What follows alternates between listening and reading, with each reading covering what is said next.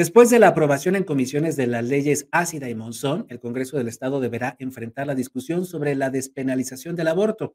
Hoy, la diputada Mónica Silva, de la bancada del Partido del Trabajo e impulsora de la ley Monzón, reconoció que las leyes poblanas son, son contrarias a la determinación de la Suprema Corte, que declaró inconstitucionales aquellas sanciones jurídicas contra mujeres que deciden interrumpir el embarazo de cuándo podrá suceder y cuándo podrá salir, pues sin duda sí es un proceso y ustedes han visto una enorme resistencia, porque evidentemente es un tema que genera muchísima polémica. Pero para mí lo que es una realidad es que lo que ya no debe estar a discusión es si se aprobaría o no. Porque hoy lo único que tenemos que pensar como legisladores es que tenemos una normatividad inconstitucional.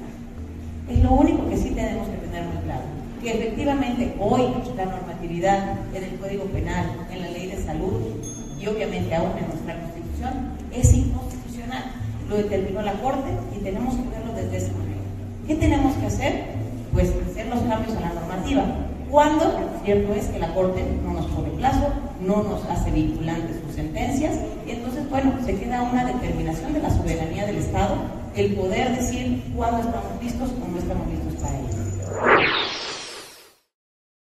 Y sí, sin duda alguna, las leyes. Bueno, no es la primera vez que el Congreso del Estado se encuentra en una, en una situación de, eh, de desacato a una orden de la Suprema Corte de Justicia de la Nación que le obliga a modificar el Código Penal, la ley para la protección de las mujeres, así como la ley para, la, para una vida libre de violencia de las mujeres, ese es el nombre correcto, pero además la, la Constitución del Estado, después de que la Suprema Corte de Justicia declaró inconstitucionales cualquier ley estatal o local que eh, sancione, que encarcele, que, que, castigue a las mujeres que deciden interrumpir el embarazo, es decir, que decidan abortar.